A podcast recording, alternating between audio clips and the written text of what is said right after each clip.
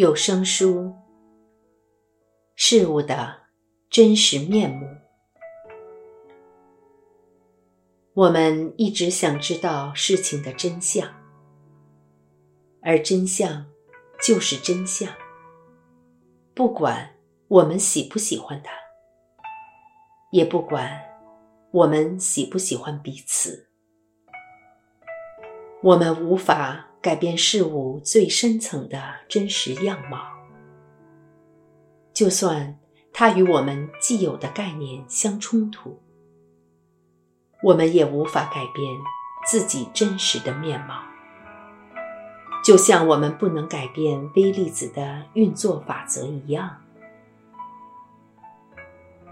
人们对于这个物质世界的组成方式。一再一再重新进行验证，更新观点。如果我们能采取这些崭新观点看待这个看似坚实不变的世界，就会越来越接近两千六百年前佛陀所告诉我们的话：一切现象在究竟上。都没有真实性，了不可得。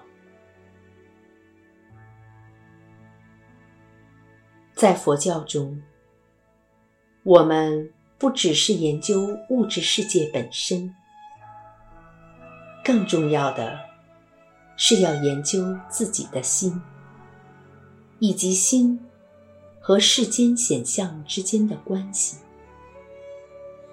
我们要观察心。看看心到底是什么，以及它和内在外在一切现象之间的互动关系，从思想、情绪，一直到实际事物。为了达到这个目的，我们需要一套能够帮助我们跨越心灵限制的特殊工具。在佛教中，我们使用的工具是禅修和分析推理。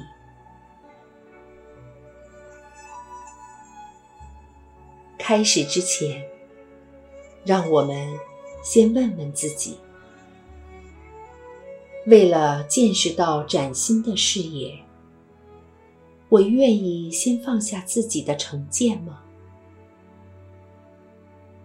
我有足够开放的心胸，来面对那不可思议的真相吗？是的。我们的最大问题，就是那真理实相和我们的日常经验并不一致。如果我们相信自己的感官和心中的概念，已经让我们看见世界和自我的真实全貌，那只不过是自欺欺人罢了。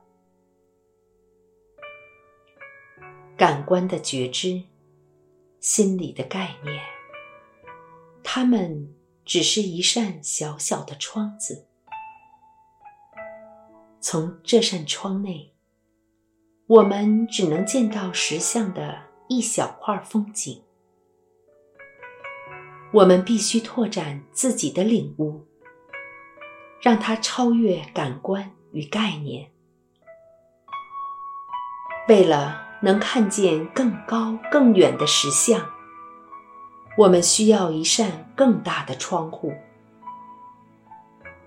在佛教中，我们一方面是用理性的分析。另一方面，对那超越概念所能想象的部分保持开放的态度。我们认为两者并不冲突。当我们有能力进行质疑与探究的思索，同时对那超越自己所知的体验敞开胸怀，保持开放的态度。就会开始见到辽阔的风景。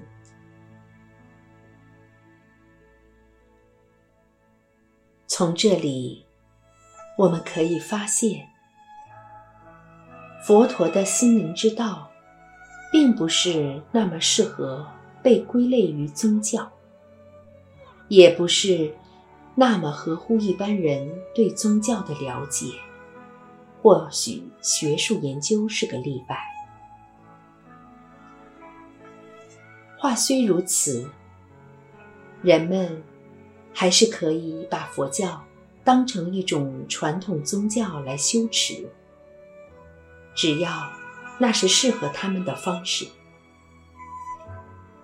佛教也有许多像教堂一样的地方，让信徒有团体可以聚会共修，固定举办活动和禅修练习。强调和谐慈悲的生活方式，充满对于佛陀与历代大师的前进气氛。这是传统中可贵的一面，也是世界各地许多人修持佛法的方式。然而，佛教的本质超越了这一切形式。它是存在于所有生命心流中那不可思量的纯净智慧与慈悲，而佛教的心灵之道，既是我们为了能够完全了悟心的真实本性所踏上的旅程。